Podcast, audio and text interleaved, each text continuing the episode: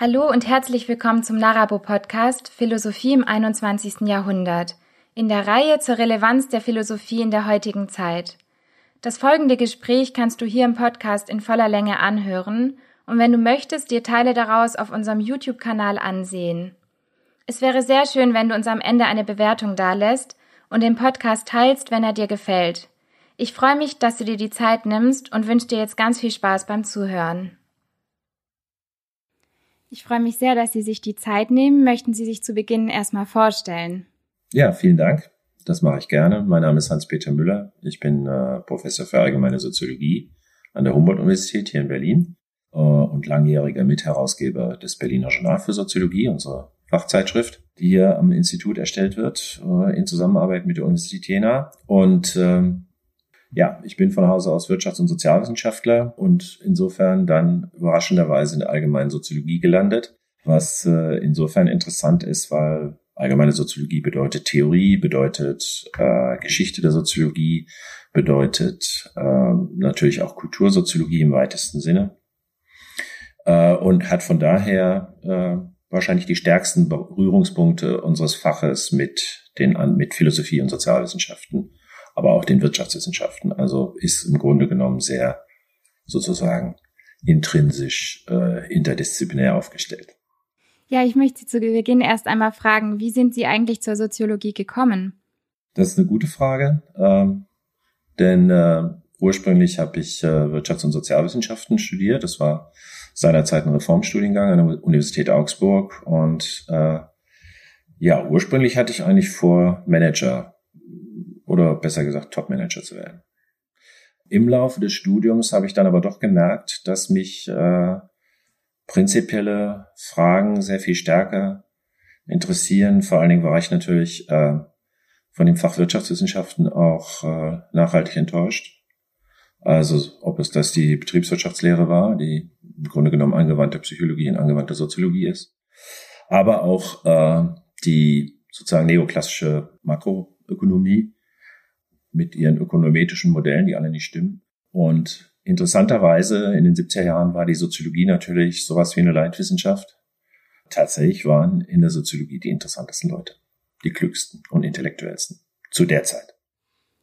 Und wie kann man sich jetzt Ihre Arbeit so als Professor für allgemeine Soziologie genau vorstellen? In erster Linie geht es natürlich äh, um die Lehre. Ne? Die äh, Studierenden äh, dieses, äh, das ist ein Institut für Sozialwissenschaften. Das heißt, äh, wir haben Soziologie und Politikwissenschaft in einem Institut. Das ist auch das Alleinstellungsmerkmal äh, unseres Instituts hier in der Berliner Universitätslandschaft. Und ich bin sozusagen verantwortlich, äh, gemeinsam mit dem Kollegen aus der politischen Theorie in der Politikwissenschaft, die Theorieausbildung. Das war bis vor kurzem Herfried Mögler. Und wir haben also dafür gesorgt, dass äh, Studierende dieses Instituts von Aristoteles bis Pla von, Pla von Aristoteles und Platon bis heute eben sämtliche Ansätze, Theorien, Philosophie und Soziologie, Politikwissenschaft kennenlernen. Ja, Sie haben jetzt ja gerade Philosophie auch schon mehrfach genannt. Was würden Sie denn sagen, inwiefern unterscheidet sich Ihre Arbeit von der eines Philosophen oder einer Philosophin? Wenn ein Philosoph oder eine Philosophin äh, seine oder ihre Arbeit getan hat, fängt unsere Arbeit an. So kann man es vielleicht ausdrücken. Also ich gebe ein Beispiel. In den 90er Jahren hatten wir ähm, mein Kollege Bernd Wegner, der hier die empirische Sozialforschung gelehrt hat, Herfried Münkler, politische Theorie und ich, soziologische Theorie, also allgemeine Soziologie, ein interdisziplinäres äh, Institut zur Erforschung sozialer Gerechtigkeit. Wir wollten empirische Gerechtigkeitsforschung machen und hatten die tolle Idee, äh, Philosophen, äh, Soziologen und Psychologen äh, zusammenzuspannen das fing schon damit an, dass äh, die Psychologie sich nicht so sehr dafür interessiert hat. Das war damals noch kein großes Thema in der Psychologie in den 90er Jahren. Und die Philosophen fanden das ganz spannend, weil die immer auf der Suche nach einem Job sind. Äh, aber wir haben dann nach der ersten Runde eigentlich die äh, Zusammenarbeit mit der Philosophie beenden müssen, weil einen Philosophen bekommt man nicht zu empirischer Sozialforschung. Philosophen machen sich nicht die Hände schmutzig mit dieser unsauberen sozialen Wirklichkeit. Die hat uns aber interessiert. Ja, so. Das heißt, die waren glücklich, sozusagen im Zuge von John Rawls oder so, äh, einen vernünftigen Gerechtigkeitsbegriff zu entwickeln. Und dann, danach haben sie die Hände in den Schoß gelegt, hatten ihre Arbeit getan und wir dachten, ja, und jetzt? Jetzt müssen wir doch gucken, inwieweit mit so einem Konzept äh, tatsächlich in der Bevölkerung man irgendwas anfangen kann. Also das ist das Problem. Also bei uns ist äh, Begriffs- und Theoriebildung immer nur der erste Schritt, um danach dann empirische äh, Analysen anstellen zu können. Ja, Sie haben jetzt eben diese Zusammenarbeit schon ein wenig geschildert. Haben Sie seither noch andere Erfahrungen sammeln können in Zusammenarbeit mit Philosophinnen oder Philosophen? Thematisch äh, gelingt das immer wieder. Ne? Denn die Themen äh, überschneiden sich und äh, also ich will das jetzt auch gar nicht, äh, das war kein Werturteil über die Philosophie. Ich finde das wahrscheinlich sehr richtig, dass sie sich damit äh, vor allem bescheiden, äh, diese, diese grundlegende Begriffs- und Theoriebildungsarbeit zu leisten. Das muss auch gemacht werden, das ist unheimlich wichtig. Also denken Sie nur an die analytische Philosophie oder sowas. Ne? Das ist natürlich absolut zentral, das muss gemacht werden. Äh, wir sind ja mittlerweile, die Wissenschaften sind ja hochgradig arbeitsteilig organisiert. Und da ist sozusagen Philosophie auch ihrem Selbstverständnis nach immer noch so die allgemeine Leitwissenschaft.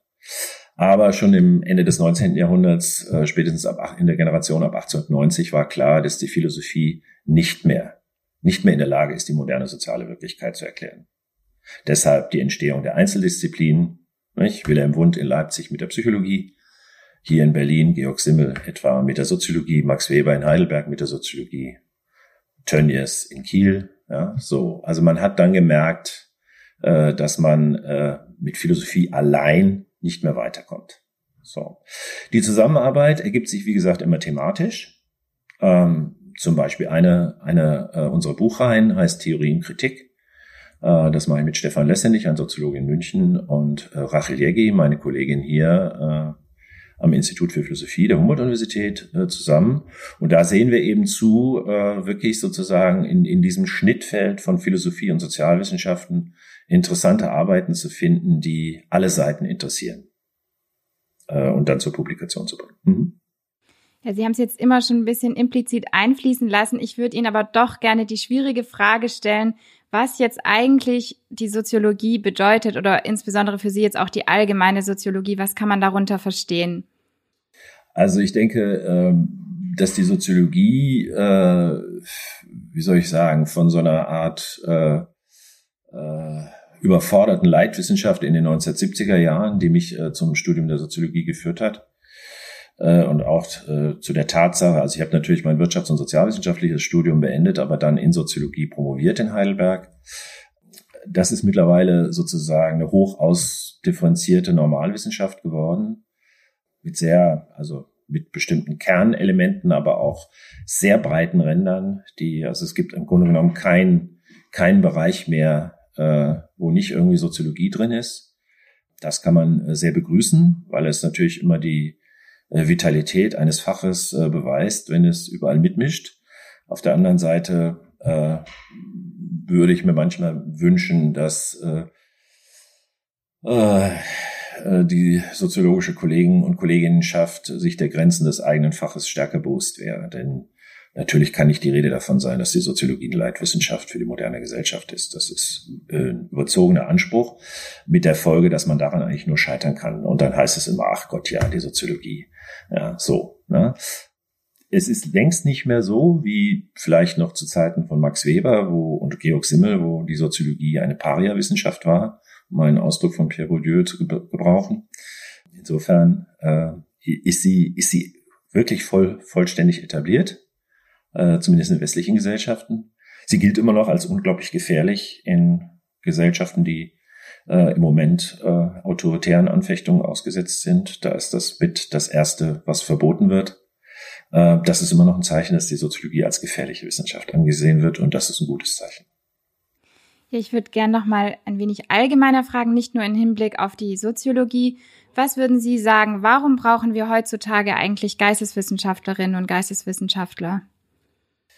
Ähm, naja, das ist eigentlich ganz einfach zu beantworten. Ähm, äh, moderne Gesellschaften, wie ein Kollege von mir mal das genannt hat, sind Gesellschaften ohne Baldachin.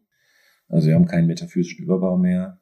Äh, die Religion ist spätestens im 19. Jahrhundert, äh, zumindest in diesen Kulturkreisen, äh, entzaubert, wie das Max Weber genannt hat, entzaubert worden. Wir haben eine starke Säkularisierung. Äh, unsere Kirchen sind zwar äh, sehr vital, ja, ähm, aber die Kirchenbänke sind leer. Sie sind im, im öffentlichen Diskurs sehr sichtbar, aber um den Glauben steht es in Deutschland nicht gut bestellt und Europa. Ja. So, und die Frage ist natürlich, was ist seither, ne, schon seit dem 19. Jahrhundert, was ist eigentlich der Ersatz für äh, die Religion, die einst, einstmals alle Lebensführungsfragen beantwortet hat?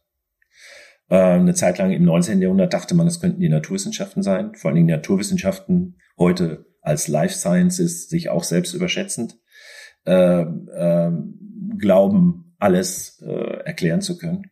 Und genau das ist natürlich die ganz große Illusion. Insofern haben wir äh, sozusagen die Bereiche äh, sind bei uns mittlerweile führend, die, äh, wie ich das immer nenne, äh, in diesem in diesem äh, kapitalistischen Wachstums- und Steigerungsspiel äh, involviert sind, also sprich Technik, Wirtschaft und Wissenschaft. Und insofern äh, gerade Deutschland hat äh, eine sehr ökonomistische Vorstellung von Welt. Und das ist natürlich im Grunde genommen die Ökonomie äh, war eigentlich immer nicht die basale Versorgung ist kann nicht, kann nicht die Speerspitze der Menschheit ausmachen. Ökonomie ist nicht auch, auch die Ökonomie als Leitwissenschaft ist nicht die Speerspitze der Wissenschaft, auch wenn Ökonomen das manchmal glauben. Ich bin ja selber von Hause aus Diplomökonom. Also, das ist alles überzogen.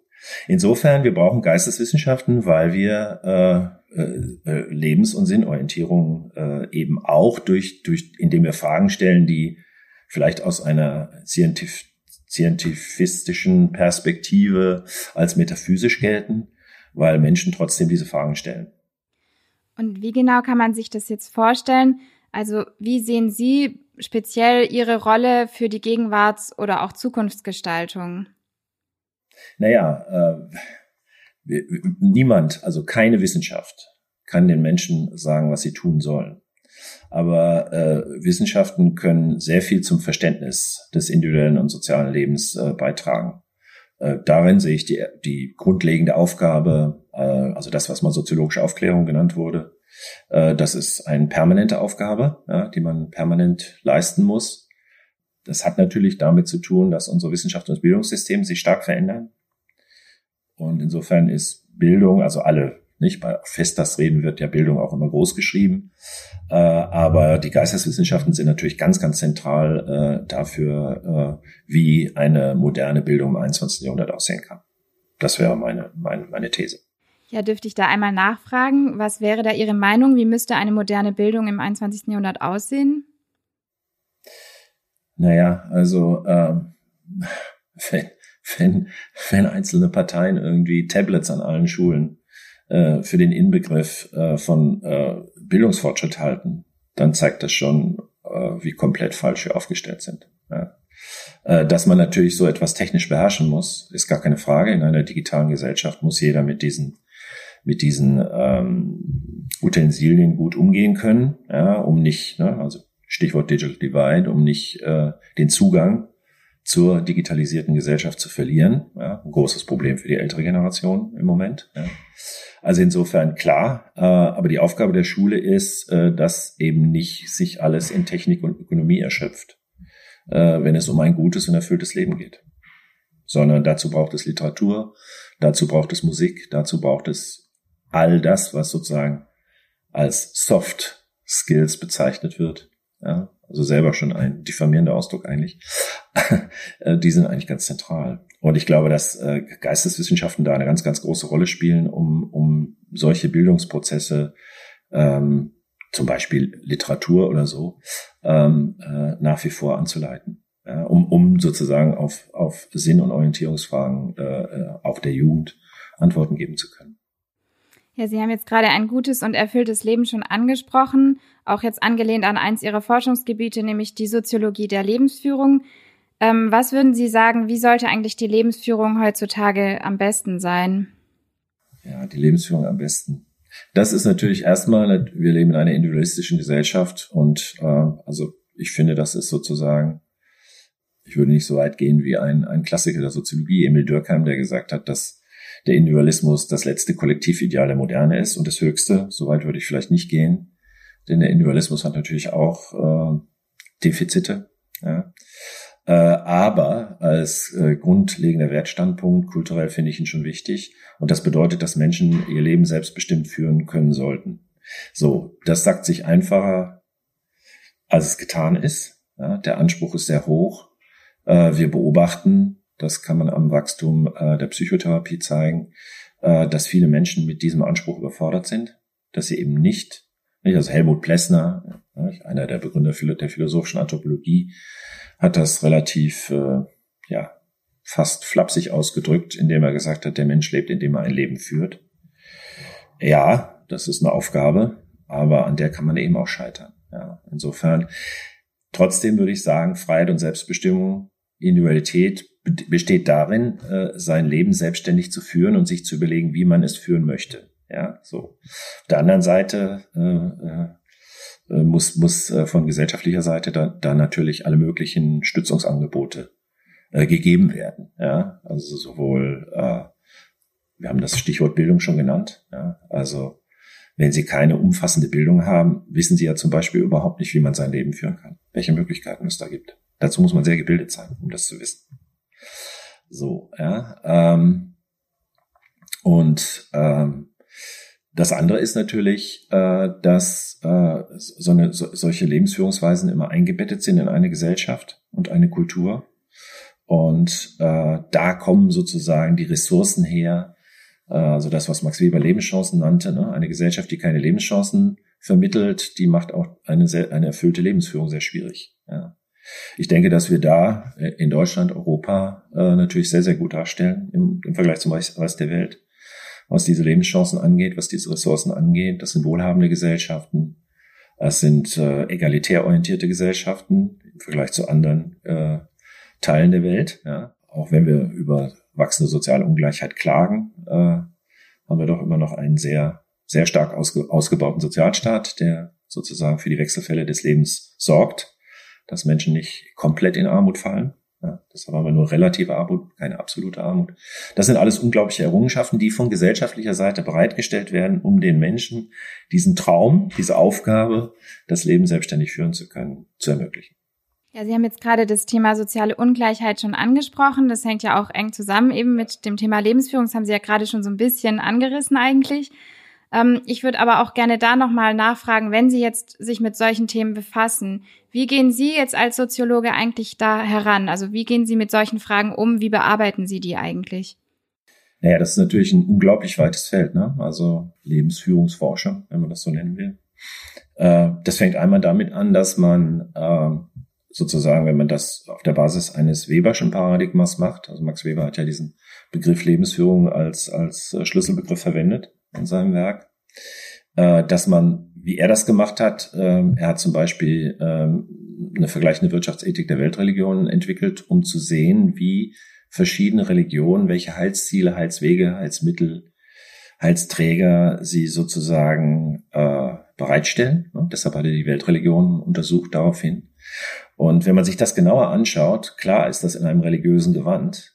Gleichzeitig hat er damit aber überhaupt die menschlichen Möglichkeiten analytisch aufgezeigt, wie man sein Leben führen kann. Und ein zum Beispiel äh, Forschungsprojekt äh, in unserem Forschungszusammenhang äh, ist da, besteht darin, äh, diese sozusagen religiösen Lebensführungsweisen sozusagen ins 21. Jahrhundert zu übersetzen und zu überlegen, welche, welche Möglichkeiten gibt es eigentlich, sein Leben zu führen. Das ist, wenn Sie wollen, eine ideengeschichtliche, systematische, theoretische Aufgabe. Äh, uns interessieren aber andererseits natürlich auch äh, konkret die Lebensführungsweisen von verschiedenen Statusgruppen, aber auch, auch von, von bestimmten Milieus. Ja. Denn tatsächlich sind, äh, ist das äh, ein, ein buntes, äh, gibt es da ein buntes Muster von Lebensführungsweisen. Es ist keineswegs so homogen, wie man sich das vielleicht vorstellen könnte, so, so nach dem Motto die westliche Lebensführung. Das ist intern sehr, sehr ausdifferenziert. Ja. Das kann die verschiedensten Bereiche. Ich habe viele Arbeiten vergeben, zum Beispiel, die sehr, sehr spannend sind, so im Bereich Sport und Lebensführung. Zum Beispiel Spitzensport und Lebensführung das ist eine sehr, sehr asketische, sehr disziplinierte Lebensführung. Also Gunter Gebauer hat da, äh, ein Philosoph hier an der Freien Universität, hat da auch darüber gearbeitet und wir haben uns darüber auch, haben auch schon Konferenzen dazu gemacht und so. Ähm, das ist sehr, sehr spannend. Oder zum Beispiel ähm, äh, Sportarten, die dann ein ganz eigenes globales Milieu ausbilden. Zum Beispiel eine sehr schöne Arbeit über die Kitesurf-Szene. Kitesurfer sind ganz besondere Menschen sehr leistungsfähig, sehr freizeitorientiert, sehr natürlich große Meeresliebhaber, ne? brauchen ja ein Meer, um zu surfen. Also Sie sehen, das geht sehr, das geht wirklich in sehr konkrete äh, Fragestellungen, empirische Analysen hinein ähm, und ist von daher ein sehr, sehr weites Feld. Und gehen Sie da tatsächlich auch wirklich empirisch einfach nur in, im Sinne der Analysen, also beschreibend, deskriptiv vor, oder bewerten Sie auch? Also gibt es da auch sozusagen so eine normative Seite? Ja, das ist also, das wäre dann die Aufgabe der Philosophie, sowas äh, zu bewerten, ob ja, kann man äh, als Kitesurferin ein erfülltes Leben führen? Das ist, wäre dann eine philosophische Frage. Die soziologische Frage wäre, wie leben Kitesurferinnen und welche äh, welche sinnerfüllenden Momente haben sie? Also zum Beispiel, wenn der Flow da ist und sie fliegen übers Wasser, ja, dann sind sie im Flow. Äh, das sind die Glücksmomente. Aber was sind zum Beispiel die Probleme äh, äh, einer Kite-Surf-orientierten Lebensführung. Die gibt es auch. Zum Beispiel sehr schwer kompatibel mit Familienleben. Ja, das kostet viel Zeit. Diese Menschen sind hoch individualistisch und nicht sehr sozial, weil sie eben für ihren Sport leben. Ähm, also, ne, da gibt es eben Probleme, so dass man da eben, die Soziologie würde eher sozusagen so eine Art Bilanz der Vor- und Nachteile einer solchen orientierten Lebensführung aufzeigen und dann den Menschen überlassen, ob sie es machen wollen oder nicht. Und nicht normativ vorschreiben, was sie machen sollen. Das tun wir nicht. Ja, Sie haben jetzt gerade schon das Thema Lebenssinn eigentlich mit angesprochen. Ich würde Sie gerne fragen, was würden Sie persönlich aber sagen, was ist eigentlich der Sinn menschlichen Lebens? Also eine sehr allgemeine Frage. Das ist eine sehr allgemeine Frage, ja. Also es ist, äh, man könnte Menschen natürlich sogar, also im Zuge der, eben der philosophischen Anthropologie als, als äh, sinnmachende Tiere definieren. Äh, also nur für uns ist das ein großes Problem, äh, den Sinn zu finden, den Sinn einzulösen, also auch, auch umzusetzen. Also wenn man sich bestimmte Ziele vornimmt im Leben, die auch zu erreichen. Ich würde sagen, zum Lebenssinn gehört natürlich ein ganz wichtiger Bereich, der in einer erfolgsorientierten Gesellschaft meist unter den Tisch fällt, äh, sozusagen mit Problemen des Scheiterns umzugehen. Also sehr spannend sind auch gescheiterte Lebensstilexperimente, so etwas zu untersuchen. Äh, ich glaube, dass der Lebenssinn allgemein nicht zu definieren ist, sondern das muss jeder Mensch selber schaffen. Das ist vielleicht sogar das Geheimnis eines erfüllten Lebens, den sozusagen für einen selbst gültigen Sinn im Leben zu finden. Und das ist ganz schön schwer. Und ich würde auch sagen, dass das äh, wenn man das biografisch äh, verfolgt, das sicherlich auch sich komplett ändert. Nicht? Also Kinder haben in der Regel keine Sinnprobleme, sondern eher sozusagen Probleme der Langeweile oder ja, äh, so machen sich über solche Dinge äh, glücklicherweise noch keine Gedanken. Es fängt dann äh, im Jugendalter an, also spätestens nach der Pubertät, dass, dass sozusagen Sinnfragen plötzlich am Horizont des eigenen Lebens auftauchen. Warum gehe ich eigentlich in die Schule? Warum muss ich eigentlich Abitur machen? Warum soll ich eine Lehre machen? Warum soll ich studieren? Also ne, diese ganzen Lebensentscheidungen, äh, die dann plötzlich auf dem Weg zum Erwachsenenalter von äh, jungen Menschen abverlangt werden. Ja, so. Also in dem Maße, wie ein Mensch selbstständig wird, stellen sich die Sinnfragen. Und wenn sich jetzt eben diese Sinnfragen stellen, Sie sagen ja, es ist eher etwas sehr Individuelles, was man sich selber sozusagen fragen muss. Ähm, und würden Sie aber sagen, es ist durchaus möglich für sich selber eben auch wirklich einen Sinn zu finden oder auch einen Sinn zu schaffen? Ja, auf jeden Fall. Also man kann das äh, immer wieder, also ob Sie große Persönlichkeiten nehmen aus der Wissenschaft oder so, nicht? Also Karl Jaspers hatte sozusagen auch im Zuge dieses Weberschen Lebensführungsprogramms äh, dann große Individuen untersucht, also Jesus, Sokrates und so weiter, um daran zu studieren, an deren Leben exemplarisch äh, zu studieren, wie sie den Sinn ihres Lebens gefunden haben äh, und, und was für sie erfülltes Leben hieß. Oder nehmen Sie diese große Leitfigur für alle eigentlich, äh, äh, Johann Wolfgang von Goethe. Goethe ist sozusagen, jedenfalls für die Generation äh, 1890 bis 1920, das Vorbild für gelungene Lebensführung. Ja, also so wie Goethe, ne, aktiv, tätig, bis ins hohe Alter, produktiv, äh, ein Uomo Universale, der Naturforscher war, Theaterdirektor, äh, Staatsmann, Dichter, ja, so. Also auch für Karl Marx war Goethe ein großes Vorbild. Also würden Sie auch sagen, dass wir auch in der heutigen Zeit uns noch an diesen Vorbildern aus der Vergangenheit orientieren sollten? Oder sehen Sie auch die Aufgabe vielleicht für die heutige Zeit, dass es auch Persönlichkeiten geben muss, an denen wir uns jetzt orientieren können? Also Vorbilder gibt es immer. Ja. Es ist ganz interessant, dass diese Vorbilder äh, ein Stück weit äh, gewechselt haben. Also ne, bei, bei Jungs zum Beispiel sind Fußballer äh, heute Vorbilder. Also nicht nur so wie Messi Fußball spielen, sondern auch sich so geben oder so. Also schauen sich allein nur die Tattoo-Szene an, die dann gerade durch Fußballer äh, enormen Aufschwung genommen hat. Ne? Da möchte man auch so ein Tattoo haben wie Messi oder Ronaldo. Ja. Ähm, also Goethe ist es mit Sicherheit nicht mehr, allenfalls in Filmversionen wie Fuck you Goethe, ja, und dann eins, zwei, drei. Äh, also das hat sich schon sehr geändert. Ne? Das ist auch klar, weil äh, jedes Jahrhundert, jede Generation äh, auch dann die eigenen Vorbilder wieder ausprägt. Ganz klar. Und eine sehr persönliche Frage, was würden Sie sagen, was so für Sie Ihr persönlicher Lebenssinn ist? Haben Sie den gefunden oder was können Sie dazu sagen? Och, man ist ein Leben lang auf der Suche, würde ich sagen. Also ich denke, wenn man ihn gefunden hat, dann kann man auch wie sterben, so ungefähr. Da ich das noch nicht vorhabe, äh, bin ich dann lieber noch auf der Suche, ne? à la recherche. Äh, dans le sens äh, de la vie. Ja, genau. Ja, wir haben gerade schon von großen Persönlichkeiten gesprochen. Ich würde gerne wissen, welche Person oder welche Persönlichkeit war für Sie ganz besonders inspirierend? Ja, sicherlich schon so eine, so eine, so eine Person wie Goethe. Also auf jeden Fall. Äh, weil auch die Goethe-Forschung sozusagen praktische Lebensführungsforschung ist. Ja.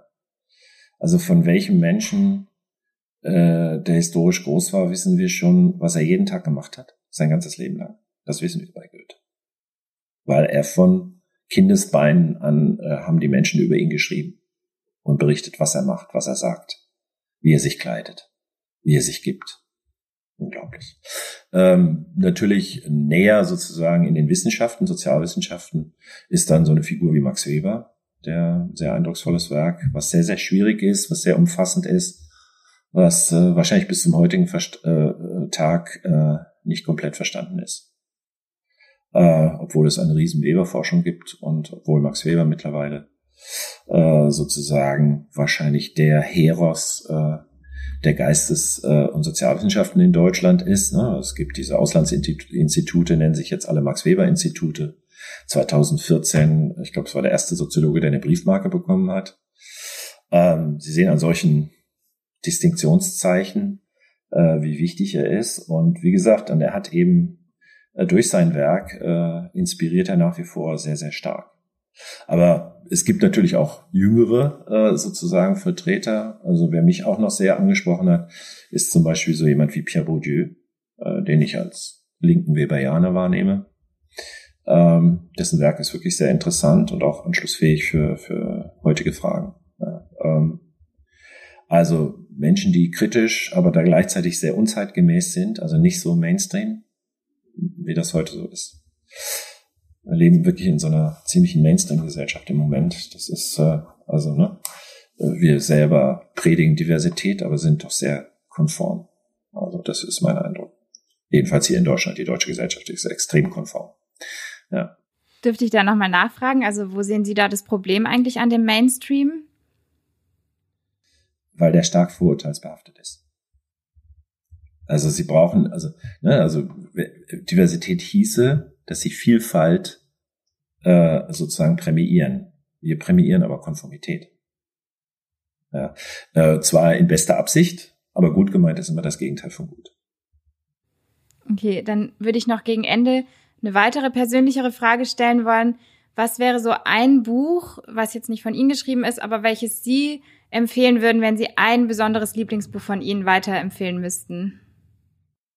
Also es gibt äh, einen Kölner Künstler, der ein, ein ganz tolles Projekt hat, äh, gemacht hat, ähm, die Bibliothek im Eis äh, für das Wegener Institut. Und da musste ich, da gehörte ich zu, zu denjenigen, die äh, auch ein Buch spenden durften, was dann ein Naturwissenschaftler im Eis, der dann sozusagen ne, drei Monate oder sechs Monate in Dunkelheit oder jedenfalls sehr kurzen Tagen verbringt, dann in dieser Bibliothek lesen können sollte. Und da habe ich mich für die Philosophie des Geldes von Georg Simmel entschieden.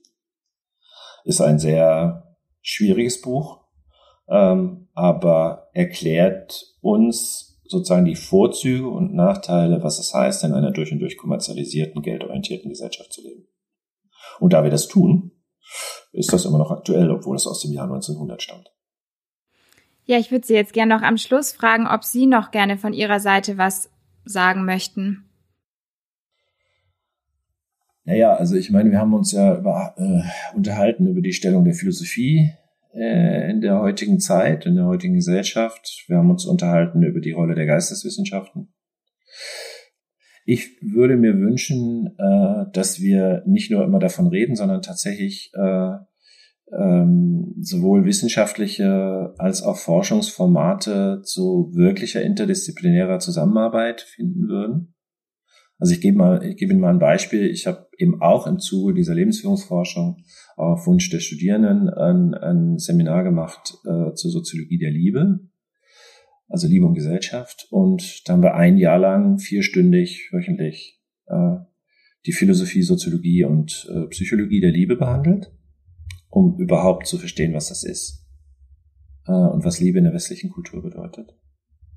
Und im zweiten halben Jahr haben wir das anhand der Weltliteratur studiert. War natürlich sehr voraussetzungsreich, man braucht gebildete Studierende. Also die müssen schon mal den Namen Goethe gehört haben und nicht nur von Fakio Goethe, also Goethe nicht mit Ö schreiben, ähm, sondern was weiß ich, äh, die Wahlverwandtschaften oder so auch schon mal gelesen haben.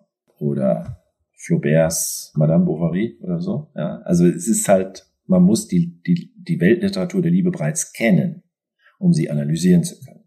So.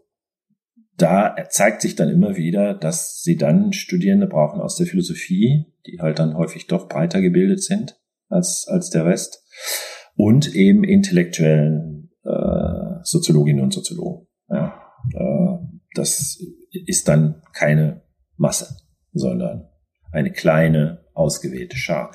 Aber die haben natürlich äh, durch ein Jahr, wo sie dann auch eine Projektarbeit über Liebe schreiben, meistens dann auch eine empirische Arbeit, äh, nicht nur was über Liebe gelernt, sondern auch natürlich fürs Leben was.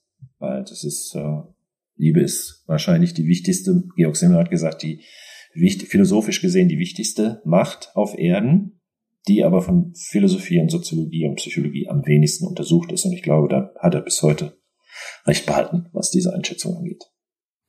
Ja, dann mit Ihrem Appell an mehr Interdisziplinarität würde ich dieses Gespräch gerne beenden und mich ganz herzlich bei Ihnen bedanken.